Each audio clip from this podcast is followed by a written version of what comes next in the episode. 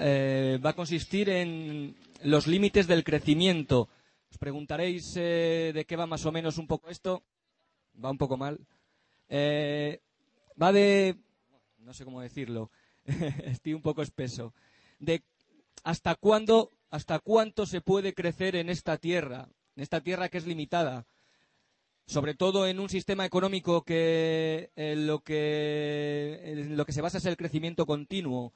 Entonces, los profesores eh, Margarita Mediavilla y Carlos de Castro nos van a bueno, nos van a decir más o menos hasta cuándo o las consecuencias, hasta cuánto se puede crecer. Sobre todo en un sitio que es limitado, como es la Tierra, y que es algo que nos da tantas y tantas cosas y que cada vez le estamos dando menos, menos, y lo que le damos es mucha mierda y mucho, mucha, mucho malo. Entonces, para que nos queden un poco las cosas un poco claritas, nos han venido a explicar un poco eso. Y doy paso ahora a nuestros queridos ponentes, que son más majos que la leche. Muchas gracias por haber venido. Gracias. Bueno, muchas gracias a todos vosotros, sobre todo a la gente del 15M que lleva trabajando tantos meses y en estas labores tan ingratas que son las de mantenimiento, la labor del día a día de mantener las cosas, no solamente la primera manifestación, sino conservar el movimiento social, que es una cosa muy difícil y muy ingrata. Y mm, queremos comentaros, Carlos y yo, las consecuencias y lo que se habló en un curso que dimos hace unas semanas en la Universidad de Valladolid y en el cual se juntaron profesores de universidad de toda España. Yo creo que las cabezas más interesantes del movimiento ecologista español y de gente muy preparada. Y queremos comentaros un poquito lo que pasó ahí en la universidad para que lo, conozca todo el mundo, porque son cosas que pensamos son tremendamente importantes. Así que os dejo primero con Carlos. Gracias. Eh, voy a empezar la charla. ¿Se me oye? Bien. Eh, citando a Ban Ki-moon, el secretario general de las Naciones Unidas, en el año 2008, cuando empezó la crisis que estamos viviendo ahora, dijo en la, en la Asamblea General que estábamos viviendo, esto es octubre o noviembre del 2008, que estábamos viviendo una crisis económico-financiera, una crisis alimentaria, una crisis energética en medio de una crisis ambiental sin precedentes. Es decir, si no estaba equivocado, lo que nos está llevando ahora hasta aquí es mucho más que una crisis financiera y unos políticos que no nos representan, etcétera, etcétera. Es decir, tenemos simultáneamente muchos, muchas crisis.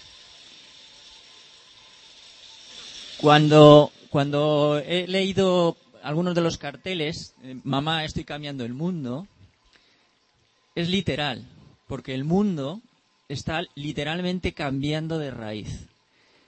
Y hacia dónde va a ir no lo sabemos pero sí sabemos hacia dónde no va a ir. Y eso es lo que eh, os vamos a explicar, hacia dónde no puede ir el mundo y la tarea, falla tanto, ah, y la tarea ingente que tiene este movimiento y muchos otros que están activados en el mundo, si queremos que esto no sea una catástrofe. Entonces, para hablar de por qué digo todo esto, voy a, eh, voy a a centrarme en tres temas relacionados con los recursos naturales, con el medio ambiente y demás. No son los únicos, no son las únicas variables a tener en cuenta, pero son tres muy importantes. La primera, la crisis energética. ¿Por qué tenemos una crisis energética? Básicamente porque hemos llegado al techo de máxima producción posible de los petróleos fáciles de extraer, de los que nos resultan baratos. Y vivimos en una sociedad que demanda cada vez más energía. El petróleo es la sangre que mueve la máquina económica y social del mundo. Todo, desde esto, plástico, medicinas, fertilizantes eh, y un enorme etcétera, y no solamente directamente de la energía, se mueven gracias al petróleo. En el momento que llegamos al techo de producción, y ya hemos llegado a ese techo de, de petróleo barato de obtener, eso provoca que se dispare el precio del petróleo. ¿Esto ha pasado? Sí. Desde el año 2000, el precio del petróleo ha pasado de 20 dólares el barril a los 100 dólares que estamos más o menos pagando ahora. Cinco veces más en 10 años. Cuando es fundamental el petróleo para todo, porque todas las máquinas del mundo prácticamente se mueven gracias al petróleo. Como sabéis, no solo el transporte, las grandes máquinas, las grandes grúas que construyen el cemento, etcétera, etcétera. El pico del petróleo supone no que se acabe el petróleo, sino que a partir de este momento que estamos viviendo ahora, ese petróleo relativamente fácil de obtener va a empezar a decrecer su producción. Inexorablemente, esto es una ley geofísica. No hay controversia. Estamos intentando extraer petróleos pesados, extraer petróleos que generan muchísima más contaminación que el petróleo que ya la genera eh, más, más barato, en, las arenas bituminosas del Canadá, en, la zona del Orinoco en Venezuela. Bueno, estamos buscando en, el Polo Norte, eh, gracias al deshielo, eh, buscando más petróleo, pero es un petróleo cada vez más caro. Entonces, la economía lógicamente sufre. Estamos generando o aumentando el crecimiento de los biocombustibles muchísimo precisamente porque necesitamos combustible líquido.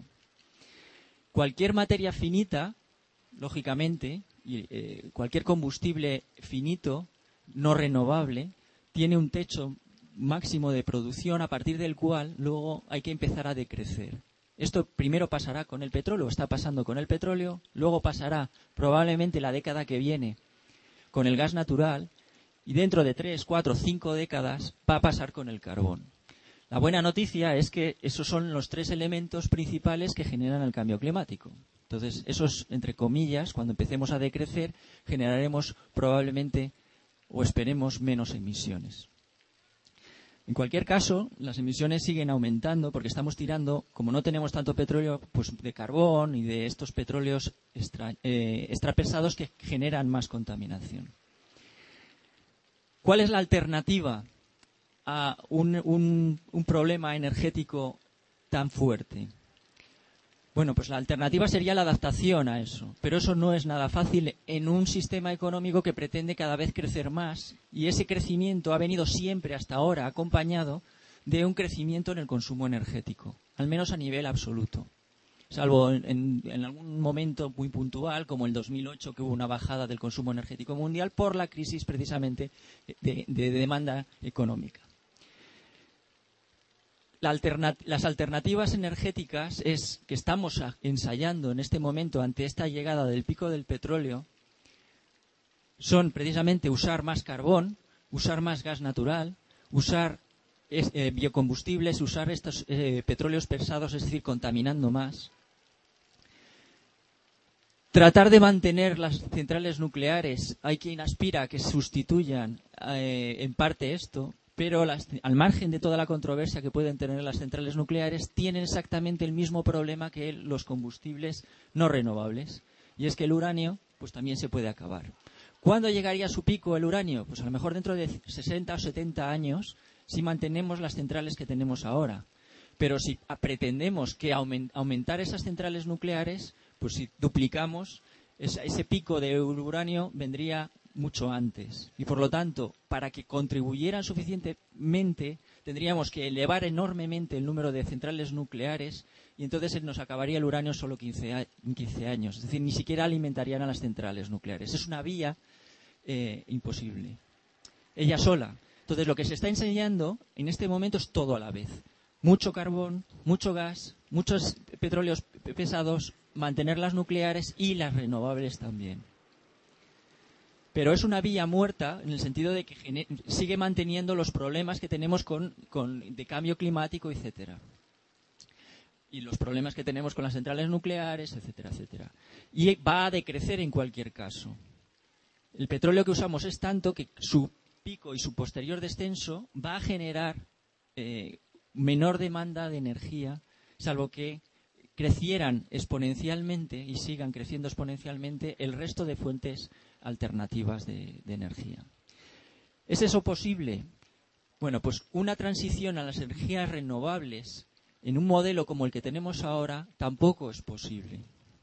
Serán bienvenidas, pero no es posible mantener los niveles tan enormes de consumo que tiene la humanidad ahora una humanidad que va a pasar de 7.000 millones de personas en principio a 8.000 millones de personas en, la próxima década y media, más demanda de energía es imposible que las pueda, eh, las, las pueda dar las renovables. No se puede. La única vía posible es renovables más de crecimiento. Es decir, una, un ahorro energético tremendo a nivel mundial. Pero esto no es sencillo. Primero, porque el mundo es muy desigual. Es otro problema que tenemos añadido. el nivel de vida, el nivel de consumo que tenemos en un país como España está muy lejos del nivel de consumo que tiene la mayor parte de África, que aspira a nuestros niveles de consumo en buena medida. Por lo tanto, tenemos un problema de cómo resolver el decrecer energéticamente pasar lo más rápidamente posible a unas energías renovables, que por ahora la mayoría de ellas son más caras, cuando estamos en medio de una crisis económica y en un mundo tan desigual. Si no nos guiamos la humanidad entera por un principio de solidaridad, va a ser muy difícil que podamos hacer esa transición de una forma ordenada. Porque aquí tendríamos de una forma equitativa, si queremos que eh, muchos países africanos aumenten algo su energía, porque tienen, un uso per cápita muy pequeño, y el nivel de desarrollo tiene algo que ver con la energía, si, no queremos dejar ese espacio, aquí podemos estar hablando de, de crecer nuestro consumo energético entre un 80 y un 90%. Fijaos, un 80 o 90%. Y ese pequeño porcentaje sí lo podrían cubrir, ese 10-20% de nuestro consumo actual sí lo podrían cubrir las renovables. Eso es tremendo. Eso es una revolución tecnológica y probablemente social sin precedentes. Ese es el tema, en resumen, muy, muy resumen, del problema que tenemos con la energía, que ha generado en parte la crisis económica que estamos padeciendo no es solamente una crisis financiera, no es solamente que si los bancos se han vuelto locos. Es que cuando el precio del petróleo sube cinco veces, el resto de las materias primas suben dos, tres, cuatro veces, que es lo que ha pasado. El resto, los alimentos suben varias veces. Se han más que duplicado el precio de los alimentos. ¿Por qué? Porque usan mucho gas natural, porque usan mucho petróleo, la máquina agrícola en el mundo. Y esa, esa duplicación de los precios es lo que genera la crisis alimentaria, se ha pasado de 800 millones de hambrientos en solo tres años a más de mil millones. Eso sí que es un drama. Una crisis tremenda que, aumente más de un 20% el número de hambrientos en solo tres años. Hemos perdido una batalla tampoco las que la estuviéramos ganando rápidamente, pero bueno, estaba ahí. Por, por, por esto, todo este lío de variables que, que estamos enfrentando. Luego eh, se añade la variable del cambio climático, que ha desaparecido prácticamente de las agendas políticas por culpa de la crisis, pero que está ahí, que va a seguir estando ahí, mientras consumamos tanto eh, petróleo, tanto gas y tanta deforestación, etcétera. El problema del cambio climático tendemos a, visualizarlo como algo futuro, ¿no? Las proyecciones de los científicos hablan del 2050, del 2070, del 2100. Bueno, ya habrá tiempo. No, no hay tanto tiempo. ¿Por qué razón? Porque el sistema tiene inercias. Es decir, cuando empieza a moverse ya no hay quien lo pare. O resulta cada vez más difícil pararlo o frenarlo. Aunque la humanidad desapareciera mañana de golpe, la temperatura seguiría aumentando al menos medio grado más. Es decir, tiene inercia, se, va a seguir moviendo. Y cuanto antes actuemos ahí, menos eh, menos drama tendremos con el cambio climático. No es una cuestión del futuro, es una cuestión del presente. Se ha pasado en unas décadas de, eventos extremos en el clima, de sequías, inundaciones, etcétera. Ahora es muy fácil porque llevamos 15 días rompiendo récords en este país, como bien sabéis. de temperaturas. No es normal que yo esté en manga corta aquí en Valladolid, ¿verdad? Eh, podría ser natural, pero está, eh, se ha pasado de un 1%, un 1 al año que había de, en alguna zona del mundo eh, algún evento extremo, la, la, sequía del, del, siglo, la inundación del siglo, al 10%. Es decir, ahora mismo el 10% de las regiones del mundo están sufriendo cada año eventos extremos. Luego, se está viviendo ya. Camboya está inundada. Un tercio de un país de Tailandia y Camboya, un tercio de esos países está ahora mismo inundados. Imaginaos un tercio, todo Andalucía y, Castilla y León inundados. Pues eso es lo que está pasando ahora mismo, o Pakistán, que el año pasado también se inundó un tercio del país. Esos eventos los estamos viviendo ya y hay gente que está sufriéndolos ya. Curiosamente, más, porque son más y porque están, tienen peores infraestructuras, más precisamente los que no son culpables de la generación de eh, ese cambio climático, como sabéis. Porque, lógicamente, el que más consume petróleo, gas y carbón es el que genera el cambio climático y, por lo tanto, el más culpable, entre comillas, eh, ante ese problema.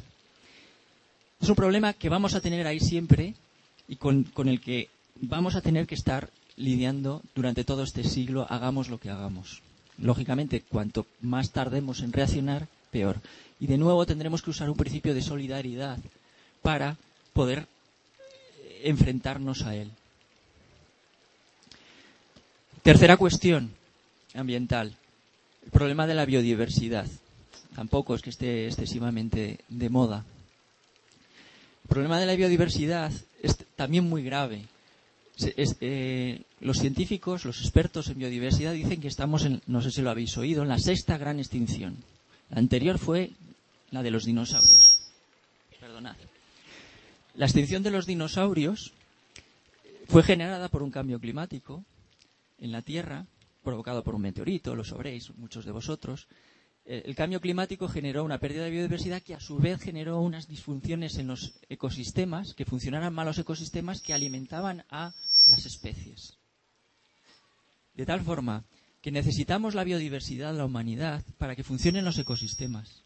Y sin el funcionamiento de los ecosistemas no tenemos un buen clima, no tenemos una limpieza del aire, no tenemos una limpieza y una generación. Intento alejar así, a ver si gritando más. Digamos que la biodiversidad la necesitamos la humanidad para sobrevivir. Si estamos en una sexta gran extinción o la paramos rápidamente, o la humanidad se puede extinguir. Quizás en, unas décadas o un siglo o dos siglos, pero el ritmo que estamos llevando es absolutamente insostenible. ¿Por qué producimos esta debacle en la biodiversidad? porque estamos deteriorando los ecosistemas, generando ciudades, carreteras, más zonas agrícolas, deforestando por presión sobre los ecosistemas y además se está añadiendo el cambio climático como una de las causas fundamentales. El ritmo que los expertos piensan que, vamos a llevar a lo largo de este siglo puede, destrozar eh, el, planeta en el mismo siglo en el que estamos viviendo. Los efectos no los conocemos y están muy poco estudiados, pero están ahí. Entonces, se necesita un cambio también muy fundamental de cómo actuamos sobre la Tierra. la, única solución ante los tres problemas que, os, os, he citado y que además tienen sus realimentaciones entre sí es el decrecimiento. La humanidad tiene que decrecer en sus niveles de uso de recursos, de generación de contaminación y demás. Por lo tanto, cuando la salida de la, crisis no es volver a crecer, que es, uno de los mensajes que continuamente nuestros políticos y todos los políticos y, la mayor parte de los economistas del mundo están diciendo a sus ciudadanos ante las crisis, hay que volver a la senda de crecimiento. Eso es imposible. No podemos mantener esa senda de crecimiento, de expansión, porque supone siempre expansión. Y hay que empezar a decrecer. Por lo tanto, la tarea, la tarea que tiene un movimiento como el 15M es inmensa, es inmensa. No sabéis hasta qué punto es enorme la tarea que tenemos que enfrentar cómo decrecer de una forma ordenada, de una forma no dramática, que esto no lleve a un colapso de la civilización, que es lo que realmente nos estamos jugando. Nos estamos jugando el colapso de esta civilización, que bueno, a mí no es que me guste especialmente esta civilización, pero tiene aspectos positivos. En cualquier caso, hay que hacer una transición lo más ordenada posible que podamos hacer. Y eso supone eh, habilitar herramientas como la que está haciendo este movimiento, habilitar herramientas de, solidaridad, de equidad, etcétera, instaurar o reinstaurar valores antiquísimos que ya, que ya filósofos y religiosos llevan diciéndonos siglos, como bien sabéis, pero que si no se instauran, ahora es una cuestión de supervivencia de la civilización. Entonces, esto sí que es, yo creo que, eh, bastante interesante a la hora de tener en cuenta que el objetivo, los objetivos que tenemos son mucho más, van mucho más allá y son mucho más radicales, a mi modo de ver, que eh, pues simplemente cambiar a, la, política de un, país. Bueno, yo lo dejo, os paso con, con Marga. El, aspecto optimista. Bueno. Ver, después de esta exposición tan pesimista y tan tremenda de Carlos, dice que me toca a mí la parte optimista. No sé si voy a ser optimista o, o seguir ahondando, pero bueno, yo sí que quiero que salgamos de la preocupación y de la angustia en que nos meten este tipo de mensajes, como los que conocéis del cambio climático y quizá menos otros mensajes como el, pico del petróleo del que ha hablado Carlos, que salgamos de la angustia y empecemos a actuar, porque mm, estamos ya en el momento en el de dejar de especular si es verdad, si no es verdad, si hacemos o no hacemos, y tenemos que empezar a movernos ya. Em, y tenemos que empezar a ver lo que decía Carlos con el pico del petróleo, que el medio ambiente y la crisis eh, ambiental no es una crisis del medio ambiente concebido como un bosque, perdón, concebido como un jardín, como algo accesorio que nos proporciona un bienestar espiritual, pero que bueno, digamos que no es algo demasiado serio, sino que es el problema de nuestra huerta. ahora mismo el medio ambiente es lo que nos da de comer y lo que soporta toda nuestra tecnología. Entonces, si el medio ambiente se cae, se nos cae también la economía y se nos cae la sociedad. Se nos cae todo, no es algo accesorio. Y, bueno, pues yo creo que entre las personas que estudiamos el medio ambiente hay una sensación de urgencia y de preocupación muy grande. Y sin embargo, parece que la sociedad, los políticos y las agencias internacionales no reaccionan. Y bueno, yo quiero ahondar en, por qué no reaccionamos, por qué estamos parados y por qué no resolvemos estos problemas que alguna gente piensa que son tan graves. Y me quiero hacer una mención a, lo que pasó hace 40 años, en los años 70, en que se hicieron los primeros estudios sobre los límites del crecimiento. En ese momento, una serie de expertos se juntaron para hablar de los problemas de la humanidad y mm, llegaron a la conclusión de que estábamos viviendo una época de intenso crecimiento económico y tecnológico y que si seguíamos creciendo así, eh, hacia el 2020 íbamos a llegar a colapsos de la población y de la industria porque nos íbamos a agotar las fuentes de energías em, fósiles y de recursos y no íbamos a poder alimentar a la población.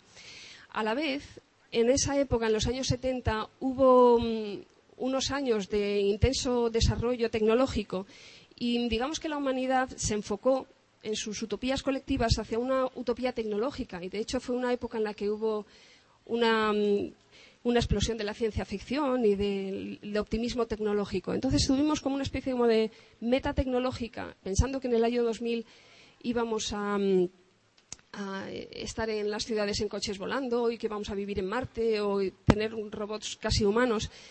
Y esas dos tendencias estuvieron ahí en los años 70, la utopía tecnológica y luego mm, la predicción de los límites del crecimiento, que era todo lo contrario. Durante estos 40 años hemos seguido un poco engatusados por la utopía tecnológica, pensando que la tecnología nos iba a resolver todos los problemas. Y ha llegado el momento en que hemos visto que, no, que los límites vuelven a estar aquí y que, vuelven a, llamar a nuestra puerta. Em, sin embargo, estamos ya, muchos expertos nos están diciendo que estamos llegando a los límites del crecimiento pero parece que la sociedad no reacciona. ¿Por qué no reacciona? Bueno, pues en primer lugar yo creo que no reacciona porque no nos lo dicen. Es asombroso que los medios de comunicación de todo el planeta no tengan el tema del pico del petróleo en sus portadas todos los días. Porque es que todos sabéis que es un tema tremendamente importante para, para, nuestra, para toda nuestra vida. Y sin embargo, pues desde el 2005 empezamos a ver que el petróleo se estancaba.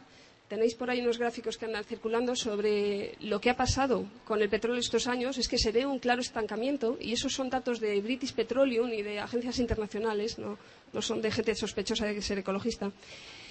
Y, y bueno, es que esto ha pasado ya y sin embargo no se divulga.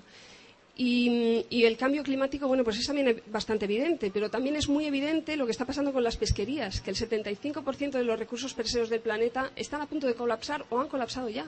Es que eso es medible. Y bueno, pues eh, lo que va a pasar con el gas natural, con el uranio también, pues que yo no creo que dure tantos años como decía Carlos, pero bueno. Bueno, pues son, cosas que, que, que están ahí ya, pero no se dicen, no se habla de ellas. Y también nos transmiten la idea de que la tecnología nos va a salvar. Y yo creo que tenemos que ser muy claros con eso. Y aquí estamos un físico, bueno, dos físicos, pero que trabajamos en la Escuela de Ingenieros y hemos trabajado este tema. Y la tecnología no nos va a salvar. La tecnología es capaz de hacer muchas cosas muy interesantes, pero los recursos naturales son estupendos. Y estamos explotando unos recursos eh, fósiles energéticos que son increíblemente buenos. Y, por ejemplo, el tema del petróleo. Si queremos sustituir el petróleo con alguna otra tecnología, tenemos que tener en cuenta que la capacidad del petróleo de acumular energía es enorme. Em, si vemos en una gráfica la capacidad del petróleo de acumular energía en volumen y en peso, aquí tenemos al petróleo y aquí están las baterías. O sea, es 100 veces más capaz de almacenar energía el petróleo que las baterías guays que vamos a emplear en la próxima década. Eso quiere decir que los sustitutos tecnológicos los hay, pero son todos peores. Y mm, cuando hablamos del hidrógeno, pues también nos quedamos tal que por aquí. Y tiene también muchos problemas de eficiencias. Eh, cuando hablamos de los biocombustibles, tenemos que tener en cuenta que los rendimientos de los biocombustibles son ínfimos. Necesitamos un montón de tierras fértiles, de las mejores tierras del planeta, para generar eh, los barriles de biocombustible que estamos utilizando. De forma que si quisiéramos alimentar a todos los coches actuales de la Unión Europea con biocombustibles, dejábamos sin producción agrícola pues, a África, Asia y a gran parte del planeta. Es decir, que no hay sustitutos. No hay sustitutos al actual consumo de combustibles fósiles ni, al actual consumo de muchos recursos naturales. Y mm, las renovables son el futuro porque está claro que son lo único que vamos a tener cuando se nos acabe lo que no es renovable pero eh, las renovables ahora mismo solamente nos dan electricidad y la electricidad no es tan fácil convertirla en un combustible líquido como es el petróleo, que es tremendamente bueno. Con lo cual, bueno, pues eh, tenemos un montón de limitaciones técnicas por todos los lados. Y no se nos puede pedir a los ingenieros, a los físicos o a los inventores que inventen algo, eh, porque los límites de la naturaleza y de las leyes de la física están ahí y dudo mucho que nos los podamos saltar. Em, entonces, bueno, viene la tercera razón. ¿Por qué no paramos esto y por qué no hacemos algo? Y lo que muchas veces la gente te suele decir es que no podemos cuidar el planeta porque se nos cae la economía. Porque vivimos en un sistema consumista y si dejamos de consumir, se nos cae la economía y claro, eso no se puede hacer. Bueno, pues yo creo que esto es cierto, desgraciadamente. Y, y tenemos que empezar a verlo dándole la vuelta. Y el problema no es que si no no podemos cuidar el planeta porque se nos cae la economía. El problema es el contrario, que no podemos cuidar la economía, o sea, no podemos mantener esta economía basada en el crecimiento porque se nos acaba el planeta.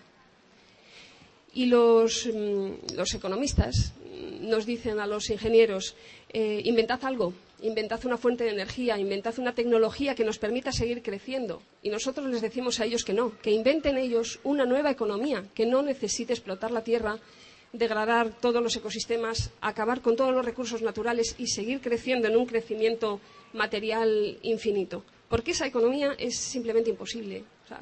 Mm, no podemos seguir con una economía de esa forma. Que lo que tenemos que hacer es inventar una nueva economía que nos permita vivir en paz y en equilibrio con el planeta. Y el único equilibrio con el planeta es el crecimiento cero. O bueno, en, la actualidad, como ya hemos rebasado los límites, tenemos que decrecer primero para luego poder llegar a un estado estacionario con el planeta. Y bueno, pues una de las, causas y de las ideas que a mí me parece más fructífera en este sentido, en el de que necesitamos una nueva economía, es la que esbozó Hubert, el geólogo que, que habló por primera vez del pico del petróleo y de, de, que íbamos a llegar a una escasez de petróleo. Este hombre decía que la raíz de todo este crecimiento y de toda esta economía basada en el crecimiento estaba en el préstamo con interés, estaba en el sistema bancario tal y como lo concebimos desde que tenemos una economía capitalista. Y hablaba de que el capitalismo está basado en que uno preste dinero y después le devuelvan ese dinero con interés. Eh, eso hace que la economía esté forzada a crecer continuamente. Si la economía no crece, no pueden de devolver interés y no pueden devolver dividendos en la bolsa. Entonces son esas instituciones bancarias y esas instituciones de la bolsa y de la, la empresa basada, basada en dividendos las que nos fuerzan a esta economía del crecimiento. Y mientras no cambiemos eso, mientras no ataquemos y no seamos capaces de crear una economía pensada para durar, una economía del suficiente y no del más y más, y una economía que pueda llegar a una estabilización de alguna forma, no seremos capaces de, de solucionarle el problema ambiental ni la crisis económica y, y energética que estamos viviendo. Eh, a todos los que hemos dicho durante años que esto del crecimiento económico no podía ser y que era insostenible, nos llamaban ecologistas radicales. Y se hablaba de una ecología buena, digamos, la ecología de los parques naturales, y unos ecologistas radicales que siempre íbamos en contra de todo y que queríamos destruir todo y cosas así, ¿no? Que nos decían. Bueno, pues yo creo que el tiempo está demostrando que no es que nosotros seamos radicales, es que los problemas son radicales. Y si no vamos a la raíz del crecimiento y si no somos capaces de inventar una nueva economía, eh, seguiremos como estos últimos 40 años desde los informes del Club de Roma, en que no atacaremos el problema en realidad y solamente podremos medidas cosméticas. Y entonces no arreglaremos nada, sino que seguiremos por la misma senda. Y bueno, ya que estoy hablando de, los límites del crecimiento y de los informes de los años 70, os paso estas gráficas que hablan de los informes de los límites de crecimiento de los años 70 y hasta qué punto en estos 40 años se han cumplido o no se han cumplido. Y como podéis ver por las gráficas, la verdad es que los informes no se, no se equivocaron en absoluto. La realidad de estos últimos años viene a demostrar que estamos dentro de los límites de lo que predijeron y es más, estamos muy cerca de un escenario que ellos llamaron Standard Run, que es eh, lo que pasaría si no hacemos nada, que bueno, básicamente es lo que hemos hecho. Entonces, bueno, pues os lo paso. Y bueno, pues a ver si ahora soy capaz de hablar de algo un poco más optimista. Eh, yo creo que tenemos que empezar a construir otra sociedad y otra economía. Y esto, el 15M y esta primera manifestación global de la historia, que, probablemente lo es, es, una, es un síntoma de que necesitamos eso.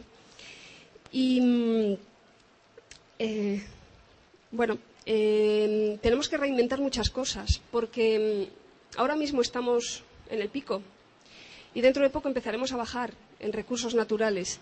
Y todas las ideologías que tenemos vienen del siglo XIX y del siglo XX, de épocas en las cuales estábamos creciendo en recursos naturales. Y es muy probable que todas las ideologías que inventamos cuando estábamos yendo hacia arriba ya no nos sirvan cuando vamos hacia abajo. Y quizá hay que repensar la izquierda, y hay que repensar la derecha, y hay que repensarlo todo. Porque, bueno, pues muchas veces se habla de, de, la socialdemocracia y de intentar salir de la crisis económica actual estimulando el consumo, como hablaba, como decía Keynes y como la izquierda ha propulgado, bueno, ha, ha defendido durante años, y bueno, pues quizá esas medidas tampoco nos sirvan, porque la crisis del 29 se produjo en un momento de recursos ascendentes, cuando había abundancia de recursos naturales. Ahora tenemos que buscar cosas nuevas. No, es que sea el fin de las ideologías, sino que tenemos que crear otras, probablemente. Y bueno, pues, eh, ¿cómo podemos reinventar esta sociedad? Eh, ya hay gente en el mundo que se está planteando esto. De momento son círculos de activistas y, movimientos relativamente limitados, pero en algunos países como en Inglaterra hay movimientos que se están planteando esto de, de, de formas un poquito muy interesantes y bastante más amplias de lo que pensamos. Y también en Francia existen movimientos que están intentando abarcar este problema y solucionarlo y eh, dar alternativas.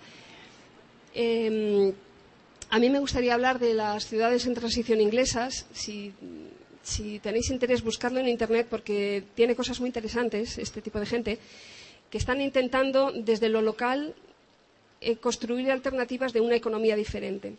Y esta gente de las ciudades en transición inglesas habla de una, una cosa muy interesante. Por ejemplo, dice, eh, no te molestes en cambiar el sistema. Eh, bueno, no te molestes en derribar el sistema o en destruir el sistema. Caerá él solo cuando las bases económicas en las que se sustenta ya no sean necesarias. Y es una gran verdad. Si las bases económicas del sistema cambian porque empezamos a mover una economía diferente, el sistema no solo caerá, sino que dará paso a algo nuevo y que ya no sea necesario el sistema antiguo.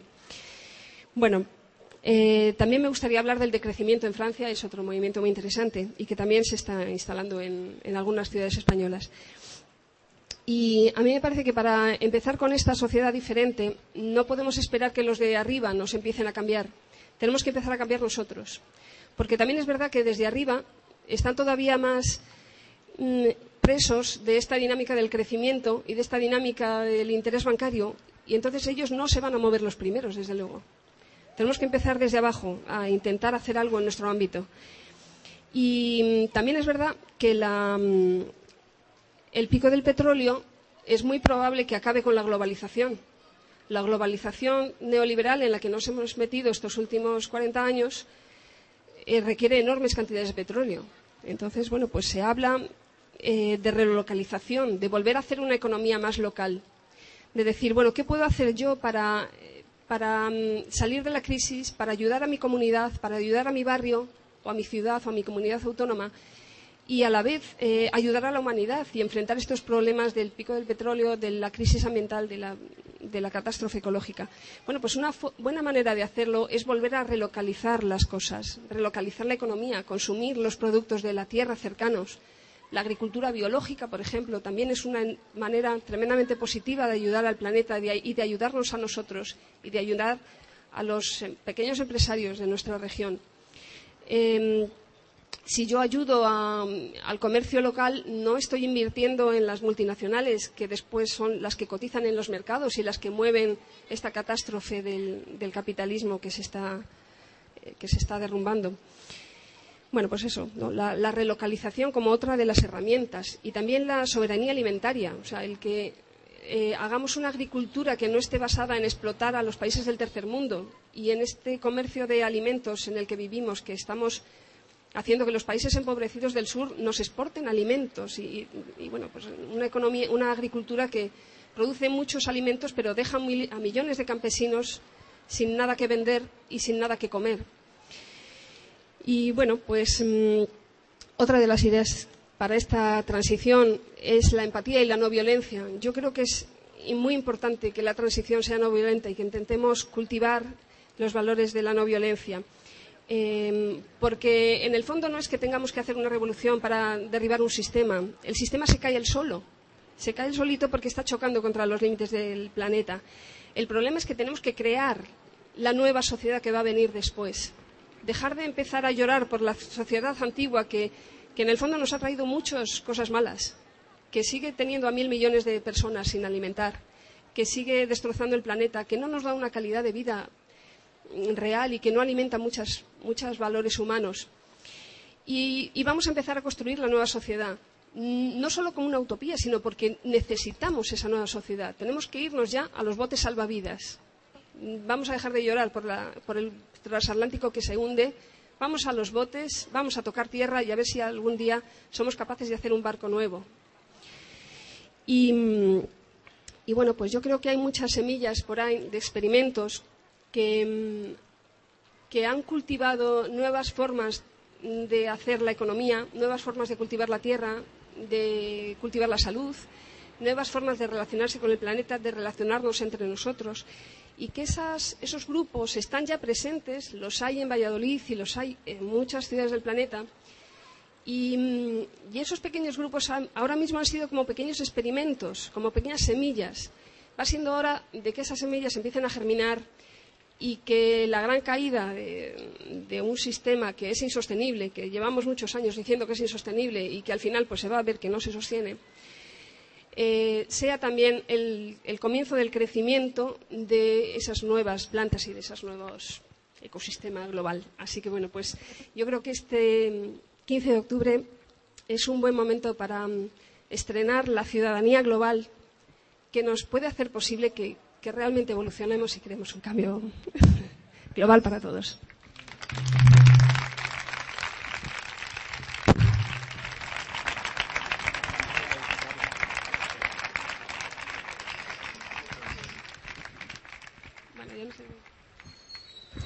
Bueno, no sé si tendréis, tendréis alguna pregunta. Eh, podemos empezar una ronda de palabras, si queréis, pues si tenéis algo que decir, algo que preguntar, algo que comentar. Hola.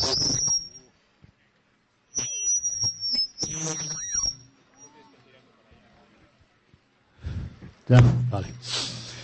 Vamos a ver. Eh, articular todo esto, la verdad que es complicado, eh, porque lo está, lleváis toda la razón, por lo menos desde mi punto de vista lleváis toda la razón. Es difícil que nosotros podamos continuar a este nivel. De hecho, vamos, yo soy de los que piensa que va a haber un crack antes o después. Y, es difícil por una sencilla razón, porque nosotros eh, no estamos dispuestos a romper con lo que tenemos. Es muy complicado decirle a alguien o decirme a mí mismo, bueno, no quiero móvil, no quiero teléfono, perdón, no quiero coche, no quiero irme de viaje, quiero hacer en recorrido todo en bicicleta, y eso es muy complicado. O sea, articular eso para que la gente asuma que, el gasto que nosotros estamos ocasionando al, sistema, o vamos, al sistema o a la tierra, no lo vamos a poder conseguir. Eso hay que ser consciente, porque no estamos dispuestos a hacerlo. Eso es la primera. O sea, no estamos ninguno de aquí realmente que diga yo estoy dispuesto a hacerme mis cosas, mi huerta, irme al campo y vivir la vida pues como la han vivido hace muchos años mucha gente.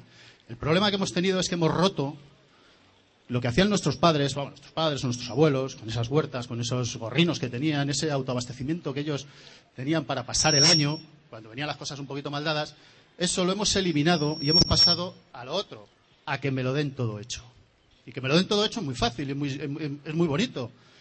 Pero claro, eso nos genera el coste que nos está generando ahora mismo. Decía antes tu compañero que decía que el Ban Ki-moon había dicho que es que estamos en una crisis alimentaria, energética y tal. Estamos en una crisis energética hace muchos años. Lo que pasa es que ahora nos afecta a nosotros. Afecta al primer mundo. Cuidado. Cuando antes le afectaba a África, a Asia, a Sudamérica, nos la traía floja, pero nos la traía floja a todos. O sea, nos daba igual. Y claro, Ahora mismo, 1.500 millones de chinos, o 1.800, o 1.500 millones de indios, sudeste asiático, parte de África, prácticamente Sudamérica, está diciendo, eh, que yo quiero vivir como tú, que tú a mí me has esquilmado todos mis medios y yo quiero vivir como tú. Y eso, el coste es inasumible. Si antes ya las cosas estaban mal, ahora mismo ya están por los suelos. va a ser una cosa, mm, yo creo que muy complicada. Y, con respecto a lo que decías de cómo eh, hacer para que esto cambie, es nosotros mismos decir, eh, hasta aquí hemos llegado y a partir de aquí tenemos que inventarnos algo o hacer algo porque esto así no se sostiene. ¿Queréis responder algo? Bueno, que sí, que tú lo has dicho. Eh, pues sí, que tienes toda la razón, que es, muy difícil, es muy difícil que mm, una vez que nos hemos acostumbrado a esta vida de consumismo, eh, vayamos para atrás. Pero mm, la buena o la mala noticia es que lo vamos a hacer. Lo vamos a hacer porque mm, lo más probable es que nos toque. Yo no sé si al hijo de, no sé, de Botín le va a tocar, pero a muchos de nosotros nos tocará. Entonces, em, lo que tenemos que empezar a ver es que este consumismo nos está empezando a dejar de favorecer. O sea, hasta ahora como que nos dejábamos comprar, decíamos, bueno, pues sabemos que los chinos cobran una miseria y sabemos que estamos destrozando el planeta y sabemos que hay mucha gente que está pasando hambre. Pero bueno, mientras dure, yo me beneficio, pero es que yo me pregunto hasta qué punto ya nos sigue beneficiando, porque mm, nos beneficia con manufacturas baratas, por ejemplo, pero nos empobrece porque nuestro puesto de trabajo cae en sus condiciones laborales y su salario. Entonces, no, debemos dejarnos engañar por, esos trucos de la globalización. En el fondo, eh, estaríamos mejor em, si eh, no tuviéramos móviles, videoconsolas y todas estas chuminadas que nos, con las que nos compran, pero tuviéramos un buen puesto de trabajo y servicios sociales dignos. Es decir, ¿hasta qué punto eh, estamos siendo inteligentes cuando apostamos por dejarnos comprar? Y bueno, no sé, ya que hablas de la bicicleta, pues mucha gente prueba la bicicleta, por ejemplo, dice, yo es que no me bajo de aquí. O sea, hay cosas que, que realmente no, no nos aportan tanto. Entonces vamos a dejarnos de esas pijadas y salvar lo realmente importante y lo que sí que tenemos que salvar, la educación, la sanidad, la seguridad, no sé, cosas por, que tenemos que salvar. Y cuanto antes reaccionemos y empecemos a salvar lo importante y a dejar lo superfluo, mejor, porque si esperamos mucho más, ya no tendremos margen de maniobra. Ya cuando estemos todos como están los, africanos, pues ya haremos lo que podamos. Entonces hay que bajarse cuanto antes y a construir la alternativa antes. Y no intentar decir, bueno, es que estoy muy cómodo en el consumismo, ¿no? Es que estás muy cómodo, pero no te va a durar. Y tienes toda la razón de que hemos estado durante años siendo muy inconscientes y dejando que nuestros salarios bajaran y, beneficiándonos de las manufacturas muy baratas de Asia, por ejemplo. Y muy poca gente protestaba. Pero yo creo que tenemos que empezar a ser solidarios todos y ser solidarios con los africanos y con los asiáticos y con los suramericanos y con los norteamericanos también. Y pedir un poco perdón, quizá, los europeos, por haber estado en nuestro castillo intentando fortificar nuestros muros y que no nos tocara. Ahora, eh, si es que la ciudadanía es global, la, economía ya lleva 20 años siendo global. La ciudadanía tiene que empezar a ser también global. Y, no nos dejemos engañar. quizá tampoco estamos tan protegidos como pensamos, Y bueno, pues no sé. Yo creo. Ah, bueno, sí. Y también lo que decía, si somos parte del problema, somos parte de la solución. Tenemos ahí la capacidad de orientar nuestro consumo hacia otras cosas. ¿No? Por ejemplo, pues vamos a orientar nuestro consumismo hacia otro tipo de consumo, hacia otras actividades económicas y hacia otras empresas. Vamos a ver qué pasa. Quizá, mm, oye, me sale un poco más caro, pero eso después revierte en mi comunidad. En mi comunidad y también en, la comunidad de los indios de, Paraguay o cosas por el estilo. Entonces, bueno, vamos a usar ese margen que todavía tenemos.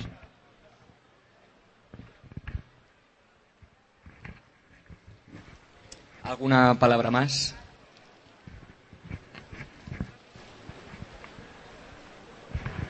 A ver, sí, o sea, yo, estoy más bien de acuerdo con lo que ha dicho aquí el, el compañero.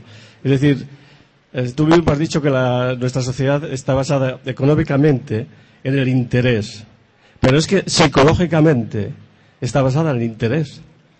O sea que la economía ha copiado la, la psicología de las personas, es decir, lo, lo que nos mueve a cada uno es el interés. El interés, o sea, yo abro y cada persona obra por su propio interés, primeramente. Y mientras eso radicalmente no cambie, ¿eh? que veas un poco más allá de tu propio interés, entonces no se puede hacer nada. No se hará nada, absolutamente nada. Y ahí está la raíz del problema, la raíz de la cuestión. Bueno, y otra cosa que te quería preguntar como experta, ¿qué es lo que ves tú, la fusión? ¿Cómo ves tú la fusión como nueva alternativa para aportar energía. Gracias. ¿eh?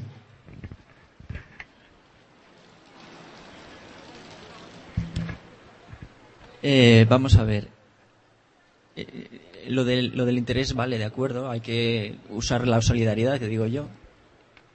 Pero soy de la opinión que, es la economía o el sistema que hemos terminado montando el que nos ha engañado lo suficiente como para pensar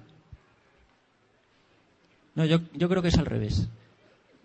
Yo, mi opinión es justo la contraria a la tuya. Creo que nosotros no somos egoístas por naturaleza. El ser humano se educa en una sociedad egoísta. Podríamos poner ejemplos de indígenas, de pueblos indígenas que no funcionan necesariamente como tú has descrito y son seres humanos igual y por lo tanto puede haber una cultura en la que el interés ese psicológico, egoísta y demás no tiene por qué ser la base de la relación y hay pruebas. Entonces, eh, es opinable también. Puede, yo no digo que no exista el egoísmo humano y tal, pero existe la generosidad, la solidaridad y la cultura que tú terminas generando es la que hace que predomine más una cosa que otra. Y es nuestra cultura en la que predomina, y estoy de acuerdo contigo, ese egoísmo. Pero es cultural y se puede cambiar. Y lo de la fusión, supongo que opinamos parecido, Marga y yo, si es, distinto. Eh, quizás dentro de 50 años lo consigamos, los físicos, de una forma comercial, explotable y demás, pero no tenemos 50 años. Sencillamente estamos hablando de ya y cómo vamos a resolver en los próximos 50 años el, tema con la energía. Dentro de 50 años ya se apañarán dentro de dos generaciones con, cómo resuelven lo de la fusión, si es que hay capital suficiente para invertir tanto como se está invirtiendo ahora mismo en, en esa vía muy de futuro, muy de futuro, porque estamos hablando de ya, Sí, bueno, yo soy de la opinión de Carlos, pero bueno, sí me gustaría aportar otras, algunas puntualizaciones. Lo del interés, pues claro, tiene razón. Si nosotros nos movemos por la dinámica del interés exclusivamente, esta dinámica que parece que ha sido un poco la religión últimamente, ¿no? Y la moral. Hemos pasado de que el préstamo con interés fuera usura, que lo era en la Edad Media, a que el préstamo con interés fuera un acto heroico prácticamente, ¿no? que es lo que pasa ahora con el capitalismo, que parece que los brokers son héroes y la gente que gana mucho son héroes. Em, hay una charla muy buena por internet de un, de un hombre de Triodos Bank, del presidente de Triodos Bank, que dice que, claro, todos queremos cambiar el mundo, tenemos ideas muy buenas, tenemos buenos sentimientos, pero luego cuando llega la hora de hacer las cosas, nuestras manos son nuestro dinero ¿Y dónde está nuestro dinero? Pues nuestro dinero está en el banco. Entonces, si no cambiamos nuestras relaciones económicas y este nos movemos solo por nuestro interés, nuestro interés egoísta y más, más miope, no vamos a cambiar nada. Y además, miope que no, que no inteligente. Porque nuestro interés miope no es que el banco me dé unos céntimos más o unos euros más al mes, sino que mi sociedad esté sana entonces, si somos inteligentes, haremos que nuestra sociedad esté sana. Y Carlos nos comentaba que en la naturaleza no necesariamente el interés egoísta es lo que predomina. Eso es una filosofía como un poco absurda, que también tiene mucho que ver con el darwinismo, que es un, bueno, pues no es más que una teoría pero no se está viendo que hace aguas por muchos lados y que la naturaleza también se mueve por la cooperación, por el altruismo y por, la colaboración, la simbiosis. Hay muchas cosas, además del egoísmo, que mueven al ser humano. Y cuando nos hace falta sacarlas, porque tenemos que salir adelante, las sacamos. Y somos capaces de salir adelante y cooperar porque nos, es necesario y nos hace falta. Y no queda más remedio. Y mm, puede parecer utópico decir, bueno, pues si, ¿cómo nosotros vamos a empezar a, ser, a colaborar y a ser buenos unos con otros en un mundo de caníbales? Bueno, pues igual si nosotros empezamos a juntarnos y a cooperar con nosotros y a tener relaciones de solidaridad, puesto que la simbiosis en la naturaleza se ve que es superior, es posible que nuestras pequeñas comunidades salgan adelante mucho mejor que las comunidades de gente que va por el interés a, morderse unos a otros. Entonces, bueno, pues no es ninguna estupidez el que la colaboración realmente nos funcione. Y luego respecto a la fusión, eh, la fusión es una idea que lleva 50 años investigándose. Yo trabajé en robótica y en inteligencia artificial, hice la tesis, de hecho, en la Escuela de Ingenieros sobre eso. Y trabajé sobre una cosa que era la inteligencia social de los robots y, bueno, pues una historia de planificación de los robots para que se muevan como un ser humano. Bueno, pues ese campo en el que yo trabajé en la robótica se estudió durante 50 años y los resultados son nulos. O sea, hay tecnologías que fracasan, por mucho que se invierta en ellas y por mucho que se investigue. Y la fusión, pues probablemente lleva el mismo camino que el tema que yo estudié en la robótica. Se han hecho cosas, se han hecho parchecitos, se han hecho cosas en el laboratorio, pero una cosa es que una cosa funcione en el laboratorio y otra cosa es que nos dé energía de forma rentable. O sea, que metas X dinero y saques 10 veces ese X y metas X energía y saques 10 o 20 veces esa energía y que eso resulte rentable. Bueno, pues de momento la fusión está en el laboratorio y lleva 50 años en el laboratorio. Entonces, eh, bueno, pues es, hay mucha gente que duda de que eso alguna vez pueda dar dinero. Y luego, si llega a dar dinero, eh, lo más probable es que llegue muy, muy tarde. De hecho, ya ahora nos hablan que para dentro de 20 años. El pico del petróleo está aquí. y si llega nos dará electricidad, que es lo que podemos generar con renovables. O sea que ya sabemos hacerlo. Y además, las tasas de retorno energético de las que hablan sus promotores son similares a las de la fotovoltaica o, las de la, o la mitad que la de la eólica. O sea, es que al final dices, bueno, ¿para qué? ¿Para qué algo tan complejo y tan estupendo si luego técnicamente no es una maravilla, económicamente cuesta mucho dinero y vete tú a saber si funciona? Entonces, no podemos seguir invirtiendo nuestro futuro en la nuclear, ni la nuclear de fusión, que se nos va a acabar, ni la nuclear de, perdón, la de fisión, que se nos va a acabar, ni la de fusión, que vete tú a saber si llega. Eh, hemos invertido ya mucho en ellas, era nuestra gran esperanza y nos han defraudado. Entonces, pues hay que, no podemos apostar por ellas, desde luego.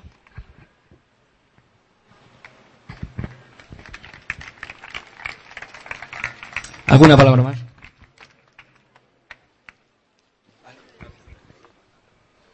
Eh, sí, una cosita también con respecto al interés, también por lo que ha, comentado usted. Yo creo que todos podemos tener un interés personal en nuestra vida, en hacia dónde queremos ir o lo que queremos conseguir, pero creo que ese interés le puedes buscar desarrollar o conseguir en base a pisar al que tienes al lado o en base a abrazarle e ir con él de la mano. Entonces yo creo que el interés lo tenemos todo. El cómo llegamos a, intentar hacer realidad esos intereses, creo que el, medio es muy importante y es muy distinto y creo que pues que hay otros y que son reales, son válidos y creo que en la línea de lo que decía el otro compañero, creo que hay mucha gente que está volviendo al campo, hay mucha gente que está teniendo otras ideas y que está cambiando realmente, que es posible y que, no sé, y que esto es una, un, ejemplo de ello.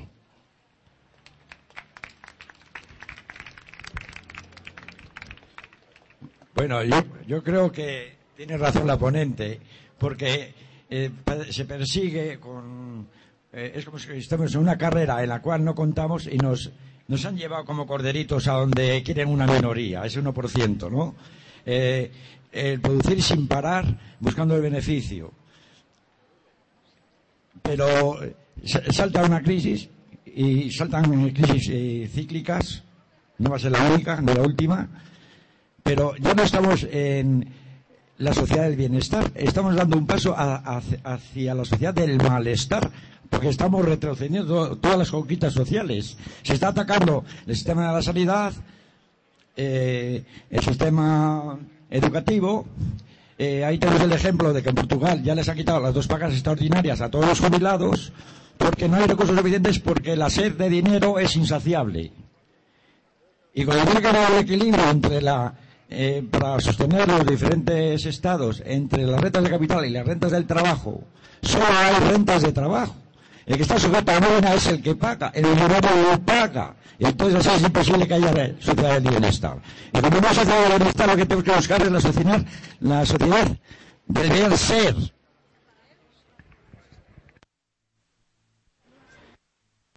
Sí, sí. La sociedad del bien ser, que eso es lo que nos puede dar satisfacciones. Yo no, yo no me encuentro a gusto si tengo un BMW y veo a gente que se está pasando muriéndose de hambre. No puedo estar a gusto. Sí. Las pilas. Sí. Sí, sí, sí, sí, sí. Parece que las pilas van un poco, ahora cogemos el otro. ¿Quiere terminar? Digo, que a mí me produciría, como ser humano, a cualquier ser humano que no esté dormido, que estamos dormidos, es que no puede ser feliz si tú vives en la opulencia y estás rodeado de miseria. Esto es imposible.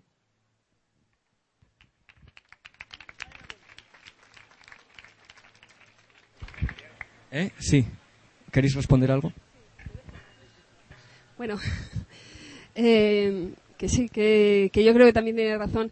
Que mm, a mí me parece que esa es una de las consecuencias de estar llegando a los límites. Que si estamos en un mundo limitado y unos quieren crecer porque la economía está pensada para crecer, las bolsas tienen que ganar, etcétera, em, si ellos tienen que seguir creciendo, alguien tiene que decrecer. Entonces, hemos pasado de un mundo en el cual el más es más funcionaba, es decir, pues para que haya más eh, ingresos públicos tenemos que invertir más en carreteras, que se vendan más coches, entonces hay más trabajo y entonces así tendremos más impuestos. Parece que todo funcionaba para crecer, crecer, crecer, para que más es más. Bueno, pues eso se está acabando y ahora estamos viendo que el más es menos. Que si unos crecen, otros decrecen. Es que antes no funcionaba así. Antes unos crecían y los otros también crecían menos era injusto, pero todos crecíamos. Pero ahora estamos llegando a un mundo en el que unos crecen y otros decrecen. Y es que eh, estamos empezando a cambiar eso.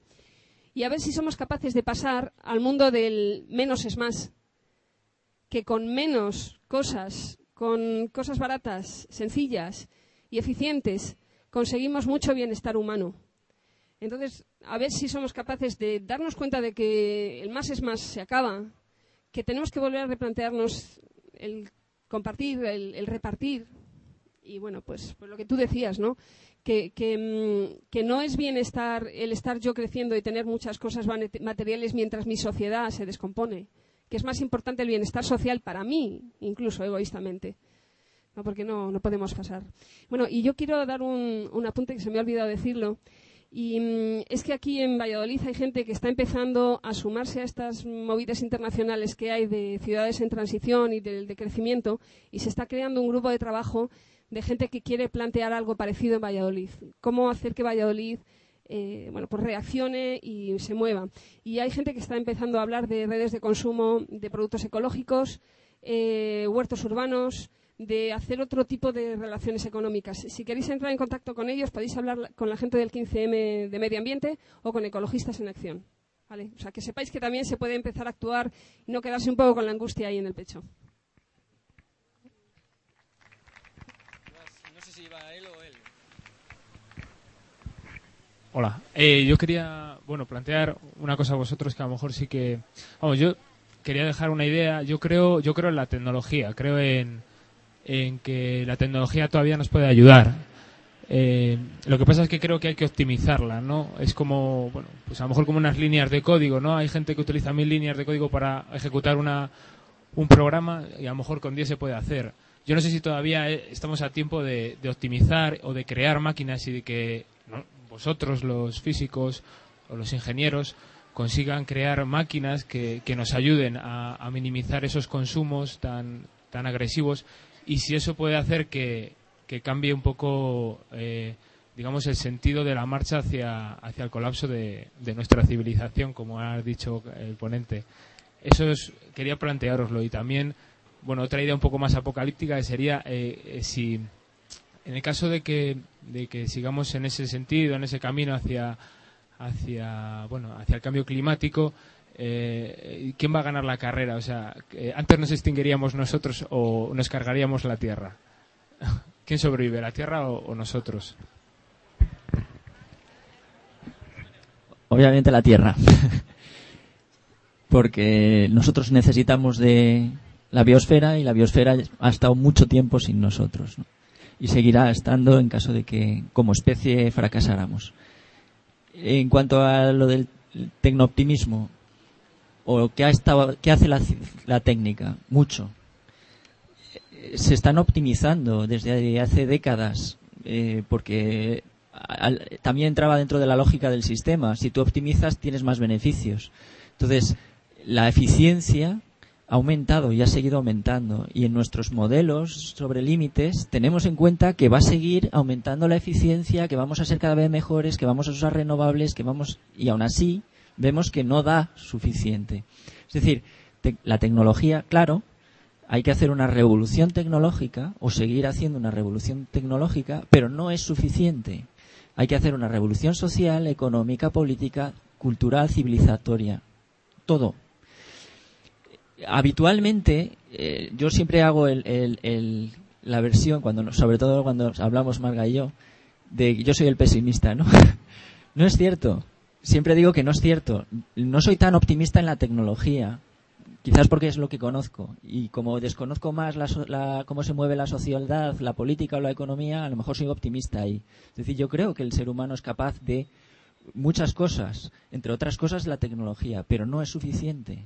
O sea, lo que ya tenemos, yo creo que bastante bien delimitado es que la tecnología no nos va a salvar esta vez, sino que nos va a salvar la propia sociedad que vamos a hacer un cambio radical hacia la solidaridad si vamos a tener un mundo mucho más bonito. Pero, o yo es a lo que quiero, creer que eso, eso eh, es, la, la, vía última, pero también ser consciente de que en esa guerra que tenemos con nosotros mismos, con la propia sociedad y con la naturaleza, eh, va a haber muchas batallas perdidas. Es decir, el 15M tendrá sus éxitos y sus fracasos y, da igual que parezca eh, que desapareciera, entre comillas. Ojalá no. Pero si desaparece, seguirá habiendo gente que quiera seguir haciendo cosas y va a haber gente que siempre quiera hacer cosas para cambiar un mundo que no le gusta.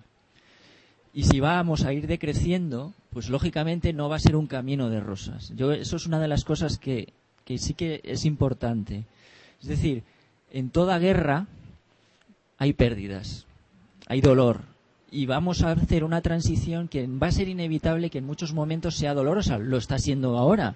Es decir, de 800 a 1000 millones de hambrientos significa que hay 200 millones de hambrientos más. Eso significa que hay más dolor que antes, en ese plano al menos. Y los parados que hay aquí, o en Grecia, o en Portugal, etcétera. Es una transición que va a ser dolorosa en el camino y ya está. Y no hay que ser pesimista en el sentido de que, vale, pues habremos y pensaremos que hemos perdido mil veces y nos volveremos mil, mil una vez a levantar para seguir haciendo una transición hacia un modelo, hacia una sociedad de acuerdo a los límites de respeto a la naturaleza y a ser posible a los seres humanos, ¿no? Entre nosotros. Entonces, el pesimista yo creo, insisto siempre, que es el que cree que no somos capaces de eso no el que dice que, oye, estos son los problemas. Yo he anunciado los problemas. Ahí están. No tengo por qué ni siquiera tener las soluciones. Yo sé cuáles, creo saber cuáles son los problemas que, que tenemos. Y que eso va a generar muchos problemas humanos muy serios. Pero de ahí a que tengamos el colapso de la civilización y el colapso de la especie, yo no lo creo. Eso se lo dejo a los pesimistas. Bueno, yo no me resisto a contestar también. Eh, la tecnología, bueno, la tecnología puede hacer muchas cosas muy interesantes mm, y hay cosas que están funcionando, pero también tenemos que tener en cuenta qué tipo de tecnología, porque nos estamos enfocando hacia una tecnología mm, basada en unas cosas y lo que necesitamos es, pues a veces, lo contrario. O sea, ¿qué tipo de tecnología nos puede servir? Pues la bicicleta. Es una tecnología increíble ya está inventada hace mucho. Em, y mm, muchas de las tecnologías que estamos inventando ahora, de las tecnologías más modernas, como toda esta electrónica tan pequeña en la que nos estamos metiendo, eh, quizá no sean las, las más adecuadas, porque son tecnologías que utilizan minerales extremadamente raros y son minerales que están empezando a escasear ya. Entonces, lo que deberíamos hacer es diseñar los aparatos tecnológicos para que después se puedan reutilizar todos esos materiales y la tecnología nos pueda durar muchas décadas, muchos siglos incluso. Eso no lo estamos haciendo. O sea, que ¿qué tecnología necesitamos? No esa, no la tecnología al uso y no lo que es el, mainstream, no la, la tecnología que las tendencias actuales de la tecnología. necesitamos tecnologías, pero de otro lado. La verdad es que ese tipo de tecnologías del otro lado, siempre hay algún científico, algún inventor o algún ecologista o algún grupo social que inventa cosas que realmente están fuera de las corrientes típicas de la ciencia. Y, por ejemplo, hay cosas como la arquitectura bioclimática que funcionan estupendamente bien, que es hacer viviendas que no necesiten ni gas natural, ni electricidad, ni carbón para calentarse. Se calientan con el sol y eso funciona muy bien. Pero es otro cambio de mentalidad no es la tecnología eh, high-tech, ¿no? sino es otra tecnología. La agricultura ecológica. Bueno, la agricultura ecológica ha pegado un salto muy interesante. En Cuba, por ejemplo, cuando se quedaron sin petróleo en los años 90, vieron que la única forma de producir era volver a la agricultura de siempre. Y como tenían gente muy preparada, investigaron en eso. Y entonces han desarrollado una agricultura tremendamente interesante a base de fomentar la biodiversidad, a base de fomentar las variedades locales a base de los abonos orgánicos, a base de bacterias, y se consiguen unos rendimientos muy interesantes, que igual son un poquito menores que los de la agricultura química, pero, pero con muchos menos insumos. Y bueno, pues eso es tecnología. Y eso es una tecnología que nos va a servir y que nos probablemente nos alimente mañana. Sea, esa tecnología es por donde tenemos que ir. Tecnologías que van para el otro lado, no hacia donde estamos yendo. Y, bueno, pues eso, que, sí, que las renovables, por ejemplo, pues también pueden ir, pueden funcionar. Pero claro, em, si seguimos con esta economía que nos dice em, consume más recursos, eh, eh, hazme cosas de usar y tirar, porque a los ingenieros les dicen que hagan cosas y las diseñen para que sirva para usar y tirar, porque la economía tiene que renovarse y tenemos que fomentar el consumo. Entonces, esa tecnología no vale para nada. Estamos invirtiendo muchísima investigación y muchísimo dinero en tecnologías de usar y tirar. Bueno, pues es que apaga y vámonos. Tenemos que invertir en tecnologías que realmente nos sirvan para un mundo que vaya a durar. Y esas tecnologías son muy diferentes de lo que tenemos en la cabeza.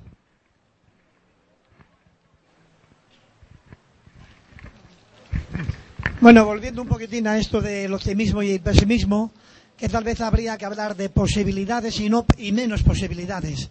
Los pesimistas son los que creen que hay menos posibilidades y los optimistas los que creemos que hay más posibilidades. Eh, en este sentido, creo que nos podría venir bien saber que no solamente estamos aquí nosotros, que hay mucha gente de otras culturas que tal vez se llamen guaraníes o quechuas o aymaras o ayoreos o etcétera, etcétera, que son muchos millones, muchos millones de habitantes, no son cuatro cinco, son más de cincuenta, más de cien en el mundo entero, que tienen una cultura distinta y que piensan un poco en esto que estáis diciendo vosotros, del retroprogresismo. Es decir, que el progresismo no solamente es mirar hacia adelante, como estamos desde esas tecnologías eh, occidentales, sino que es volver a recoger muchas cosas que aquellas antiguas culturas ya tenían, con las cuales vivían y con las cuales eran felices. Entonces hay una, no solamente hay personas que viven en ese sentido, sino que también hay eh, intelectuales y comunidades de, de sabios que hablan de esa nueva filosofía, de esa nueva cultura que no solamente la proponen para vivirlo, vivirla ellos, sino que la proponen como algo que ha de salvar incluso al primer mundo, incluso al, al mundo occidental, así llamado, ¿no?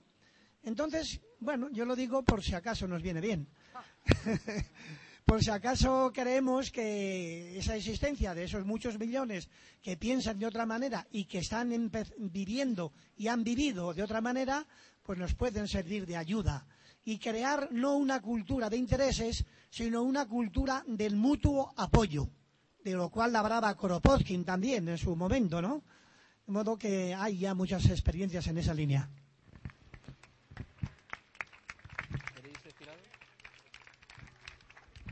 Completamente de acuerdo. De hecho, ahora mismo en una reunión de alto nivel sobre el cambio climático están los indígenas enseñándonos eh, otras, otras formas de, de entender las cosas. Eh, es así y va a ser una cierta paradoja la cantidad de cosas que vamos a tener que aprender de formas de relacionarnos, sobre todo con, con la naturaleza y entre, entre seres humanos de estos pueblos que precisamente han sido masacrados históricamente por nosotros, ¿no? Es decir, es posible que paguen eh, ese, esa historia ¿no? que hemos tenido, esa relación que hemos tenido de crueldad hacia ellos con una moneda justo diferente, ¿no? Es- va a ser curioso, ¿no? Pero sí, efectivamente, hay muchas iniciativas que, se están teniendo, no solamente aquí, obviamente, que llevan décadas, porque llevan sufriéndolo mucho más tiempo estas crisis, y, que están ahí en- mostrando al mundo precisamente ese tipo de cosas, ¿no? Entonces, habrá que aprender, por supuesto. Sí, pues es un poco como con la tecnología, ¿no? Que estamos yendo hacia esta globalización occidental, de- cultural, esta, este mundo tan moderno y tan estupendo y quizá lo que tenemos que hacer es eso. El, el rumbo es completamente hacia otro lado. Y es muy importante lo que tú decías, de, lo que están aportando otras culturas y de lo que durante años, lo que se ha llamado el movimiento ante la globalización, que sobre todo ha nacido en el sur y en estas comunidades indígenas, estos países que llamamos tercer mundo. Y, bueno, pues eso, que, yo creo que lo importante es saber que el CRIM CM no está solo, sino que es un movimiento que ya venía de atrás, que, que bueno, que se, que se nutre de otras cosas y que, tiene que tirar hacia adelante de forma global, que estamos en una lucha global y, si no es eh, pues eso, una revolución global no es ninguna revolución, ¿no? Y si no, no hay una democracia global, no hay ninguna democracia.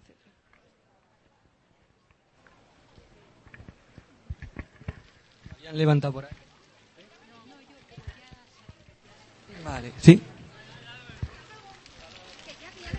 Eh, bueno, yo quería preguntar entonces, ¿qué hacemos? Eh, ¿Cómo podemos orientar las nuevas tecnologías que se tienen que desarrollar para poder ayudar a, a, bueno, a que la sociedad vaya mejor? Porque claro, parece que todo lo que traen las nuevas tecnologías es negativo, pero supongo que habrá algún camino que, que sirva para que nos ayuden de alguna forma. Si piensas en las de la información y demás, que supongo que sí, en todas. Eh, a ver, las nuevas tecnologías están ayudando. De hecho, el, el 15M es un movimiento que, sin, que tiene precisamente las nuevas tecnologías como un, un punto importante. Eh, son, son, esas tecnologías van a estar ahí y, y, van a seguir siendo utilizables ¿no? por, por, los movimientos sociales. Pero eso es un, una cosa. Otra cosa es eh, pues, la, las tecnologías de información y otra cosa es tecnologías, por ejemplo, de ahorro energético, de, de, eficiencia energética, de usar menos recursos, de agricultura sostenible, etcétera, etcétera. Son, son aspectos diferentes. Es cierto que tienen un problema las nuevas tecnologías, como ha dicho Marga, con los minerales y que el futuro tampoco va a pasar por, por ahí. Eh, así que ahí está. El, la idea es que las, las, las tecnologías se están enfocando mal porque a los tecnólogos se les pide lo que no se les debería de pedir. Es decir, si tú diseñas para que quede obsoleto un, una impresora a los seis meses, pues estás diseñando, estás utilizando la ciencia y la tecnología en el camino que es erróneo. Pero eso no lo decide el ingeniero. El ingeniero decide lo que le deciden sus jefes, que al final es la economía la que decide qué es lo que tal. Entonces, por eso yo digo que la tecnología es, imprescindible para hacer el cambio. ¿Qué tecnología es lo que, lo, lo que se preguntaba Marga? Es la adecuada, pero para hacer que la tecnología adecuada sea la que vaya a funcionar, es decir, bicicletas en vez de aves, por ejemplo, para que ese camino se dé, es imprescindible que haya un cambio social, económico, etcétera, que lo dirija hacia la otra dirección. Por eso hablaba de que no es solamente una revolución tecnológica, sino que para que exista esa posibilidad de cambiar las tecnologías o de utilizarlas bien, se necesita que la economía, la sociedad, la política cambien, porque van dirigidas en la dirección contraria. Esa es un poco la idea. Eh, en relación a lo que ha, bueno, has expuesto de aplicar a lo mejor técnicas de, de, otros tiempos ancestrales, de otros de otras culturas, no sé si se ha podido valorar a lo mejor la posibilidad de que esas técnicas ya no se puedan a, aplicar en un escenario eh, climático como el que podemos estar viviendo ahora o dentro de 20 años, porque son ideas muy buenas que se aplicaron durante muchos años, pero a lo mejor en siglos pasados. Sin embargo, ahora nos encontramos con temperaturas a lo mejor muy altas, el deshielo. Entonces, quizás lleguemos demasiado tarde también a, aplicar esas técnicas y nos encontremos con problemas eh, nuevos. Tenemos problemas como la, eh, la hambruna, y, que son problemas de, que han estado ahí siempre, pero a lo mejor ahora tenemos escenarios más complicados y no sé si eso también se ha valorado a la hora de dar mayor urgencia, si cabe, a, al problema del cambio climático. No sé si eso se, se tiene en cuenta. Bueno, no sé, cuando dices que no vamos a poder utilizar las tecnologías antiguas o tradicionales, yo no sé si te refieres a que, eh, por ejemplo, a la agricultura, ¿no? Eh, y yo quiero dejar aquí claro una cosa, y es que nuestra agricultura moderna tiene un talón de Aquiles tremendo, y es que se basa sobre todo en el petróleo. Entonces, por ejemplo, pensamos que las tecnologías agrarias obsoletas o de pueblos tradicionales son antiguas y producen poco y decimos estamos muy orgullosos de nuestra moderna agricultura basada en tractores, basada en abonos y basados en pesticidas. Pero las tres cosas, abonos, pesticidas y fertilizantes, perdón, abonos, eh, pesticidas y tractores, dependen del petróleo y del gas natural. O sea, los abonos se hacen con gas natural, que se saca del petróleo. Y, y cuando nos quedamos sin petróleo, esa agricultura tan moderna y tan estupenda se viene abajo. Entonces, eh, ya no es que lo antiguo sea estupendo porque da más rendimientos o porque sea más bonito y cuide la tierra, es que es a lo que vamos, porque ya no tenemos otra opción. Porque mm, bueno, pues no somos capaces de hacer algo tan estupendo como el petróleo sintéticamente y, y es lo que vamos a tener. Entonces, bueno, pues El- el- lo que tú dices es un escenario eh, con el que hay que jugar eh, posiblemente. Es decir, el cambio climático está haciendo que, que muchos de los pueblos indígenas que, que ha citado el compañero pues estén eh, con problemas precisamente porque si, si se pierde el bosque si el Amazonas se pierde por, por el cambio climático pues se acabó todos los el- la, la sabiduría que había en, en esos pueblos indígenas y, y, eh, de hecho tienen un problema, muchos de estos de adaptación ante las pérdidas de biodiversidad y cambio climático que tenemos. Pero es que es lo que, lo que es. Es decir, eh, tenemos que eh, toda la sabiduría, toda la diversidad cultural, aprovecharla para ah, todos los ensayos que se están haciendo. Es cierto que eh, ha habido una estabilidad en los últimos 8.000 años en el clima que ha permitido eh, precisamente el desarrollo de la agricultura y demás. Entonces, no estamos acostumbrados, probablemente nadie, a cambios tan bruscos como los que se nos vienen encima de clima, de pérdidas de ecológicas, etcétera. Entonces, va a haber que ir aprendiendo sobre la marcha, todos. Pero es cierto que, habrá ensayos que se hayan hecho eh, en décadas pasadas y demás. Eh, los, mayas tuvieron ensayos con, su problema de deforestación local que tuvieron en su momento y, demás y aprendieron cosas que podemos rescatar ahora, ¿no? De cambio del rap- relativamente rápido del ecosistema, etcétera. Es decir, tenemos la historia y tenemos los- la, la diversidad cultural. Esperemos que es suficiente para lidiar con esos problemas, pero están ahí y van a estar. No hay otra.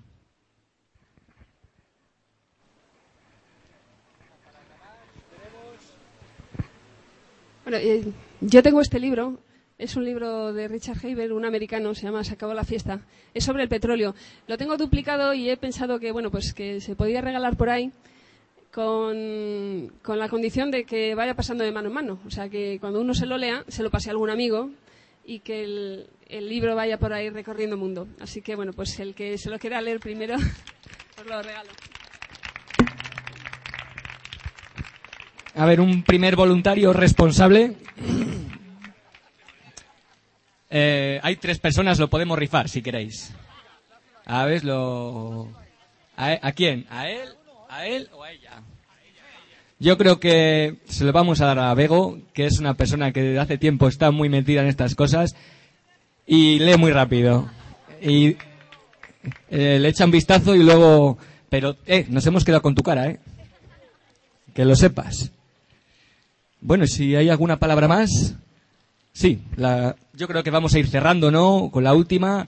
Y sí, que hay que comer y luego tenemos una, una fiesta, ¿no? Una manifa o algo de eso. Sí, bueno, yo eh, pienso que el sistema que tenemos, que se basa en el beneficio económico por encima del desarrollo de las personas, eso es una carrera absurda, porque eh, se están generando eh, productos para que, eh, pudiendo durar, le fabrican para que no duren, para que sigamos consumiendo. O sea, trastos inútiles, se está fabricando muchos trastos inútiles que la eh, tecnología avanza tan rápido que se supera a sí mismo y en dos meses o en un- año ya no vale a, co- a comprar otro aparato. Eh, esa carrera es con el único objetivo de producir cosas y, y que se sigan consumiendo. Por ejemplo, eh, vi un vídeo en, aquí en la página y hablaba de la, la, la- la bombilla que era infinita, no acababa nunca. Pues se pusieron en los años 20 de acuerdo para hacer las cosas que no duren, para poder seguir vendiendo, ¿no? Entonces, yo creo que sí que hay alternativas de consumo. Se puede consumir en desarrollar a personas, eh, tener óperas, tener teatro, eh, tener cultura, ¿no? Eso eh, enriquece a la persona. Y al mismo tiempo, fabricar cosas para que la persona pueda vivir, ¿no? Las necesidades básicas. Yo creo que se puede, eh, por, ¿por qué no, por qué no hay un, un, un teatro, por ejemplo, aquí de, vamos, un, un- liceo de ópera, ¿no? No lo tenemos. Eh, las humanidades están en retroceso, solo, eh, solo se desarrollan las, la- los estudios técnicos, eh, las humanidades no interesan. Entonces, yo, yo creo que hay campo para tener otro mundo mejor. Eh, ¿Para qué necesitamos tantos coches en las ciudades si puede haber alternativas de, que se pueda pasear y se puede ir en bicicleta y tener unos buenos servicios públicos? Eh, se pueden, eh, eh, puede haber alternativas de hacer la, la vida más cómoda y seguir fabricando cosas, me parece a mí. Bien, ¿queréis aportar algo más?